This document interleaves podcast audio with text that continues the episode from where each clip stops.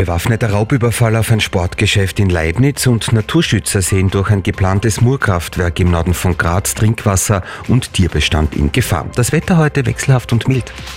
286 Gemeinden, 13 Bezirke, ein Sender. Das Radio Steiermark Journal mit Michael Pendl. Einige Schrecksekunden hat es da gestern Nachmittag für Angestellte und Kunden eines Sportgeschäftes in Leibniz gegeben. Zwei Männer überfielen das Geschäft und bedrohten einen Angestellten mit einer Waffe. Adam Michalech berichtet. Gegen 16.30 Uhr betreten zwei Männer das Sportgeschäft in der Rudolf-Hans-Bartsch-Gasse im Stadtgebiet von Leibniz. Beide verdecken ihr Gesicht mit Halstüchern und Kapuzen. Beide gehen zielstrebig zum Verkaufspult. Dahinter steht ein 27 Jahre alter Angestellter. Ihn bedroht einer der Täter mit einer Waffe, laut Polizei ein ca. 50 cm langes Messer oder eine Machete. Der Angestellte öffnet die Kassenlade, der bewaffnete Täter bedient sich. Währenddessen stopft der zweite Täter mehrere Kleidungsstücke in einen blauen Plastiksack. Dann flüchten beide zu Fuß in Richtung Segauberg mit der Beute. Auf der Flucht entledigen sie sich ihrer Täterkleidung. Einen Teil davon stellt die Polizei kurz darauf sicher.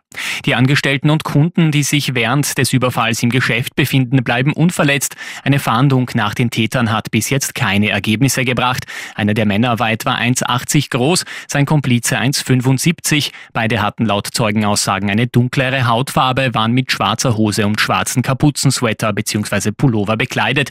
Der bewaffnete Täter hatte einen deutschen Akzent. Sein Komplize sprach während des Überfalls nicht.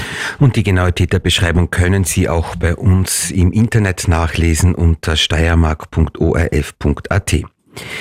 Im Bezirk Graz Umgebung ist eine Pensionistin auf den sogenannten Polizeitrick hereingefallen. Ein unbekannter Mann rief die 80-Jährige, die in Hausmannstetten wohnt, an und teilte mit, dass es in ihrer Nähe mehrere Einbrüche gegeben habe. Ihr Geld sei in der Wohnung nicht mehr sicher. Ein Polizist würde vorbeikommen und es in Verwahrung nehmen. Der 80-Jährige glaubte das, händigte dann einem vermeintlichen Polizeibeamten mehrere tausend Euro aus. Er versicherte dem Opfer, das Geld am nächsten Tag wiederzubringen. Laut Landespolizeidirektion kommt es momentan in der Steiermark wieder vermehrt dazu, dass sich Unbekannte als Polizei ausgeben und ihren Opfern das Geld aus der Tasche ziehen. Ein geplantes Murkraftwerk im Norden von Graz bei Stübing sorgt, obwohl es überhaupt noch keinen Termin für einen möglichen Baustart gibt, schon jetzt für große Aufregung. Die Anrainer sind verunsichert. Sie fürchten, dass ihre Grundstücke massiv entwertet werden.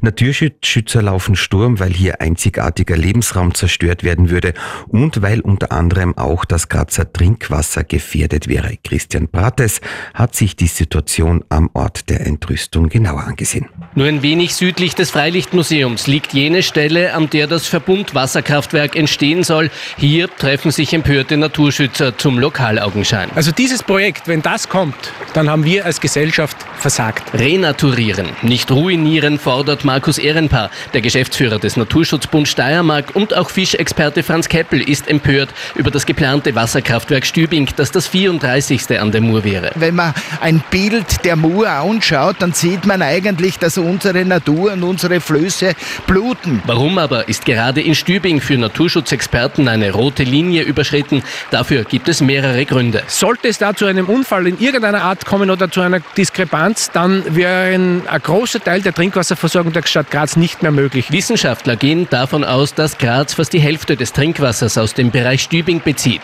Das geplante Kraftwerk stellt allerdings nicht nur eine Gefahr für den Menschen dar, so Franz Keppel, es wird den einzigen Lebensraum in der Steiermark zerstören, wo sich der Huchen noch ohne künstliche Hilfsmittel fortpflanzen kann. Das heißt natürlich, wenn der Huchen jetzt verschwindet, reißt er ganz viele andere Tierarten auch noch mit, die dann verschwinden werden. Außerdem, so die Naturschützer, würde das Murkraftwerk Steiermarks letzte Weich-Hartholzau bei Stübing vernichten. Der Verbund hat unterdessen bereits mit Probebohrungen begonnen, will alles genau prüfen, erklärt Pressesprecher Robert Zechner. Ja, das Kraftwerksprojekt Stübing befindet sich noch in der Planungsphase. Das heißt, derzeit werden im Projektgebiet vor allem Messungen durchgeführt, auch was zum Beispiel das Thema Grundwasser betrifft. Erst nach Erstellung der Planungsunterlagen kann das Projekt zum behördlichen Genehmigungsverfahren eingereicht werden.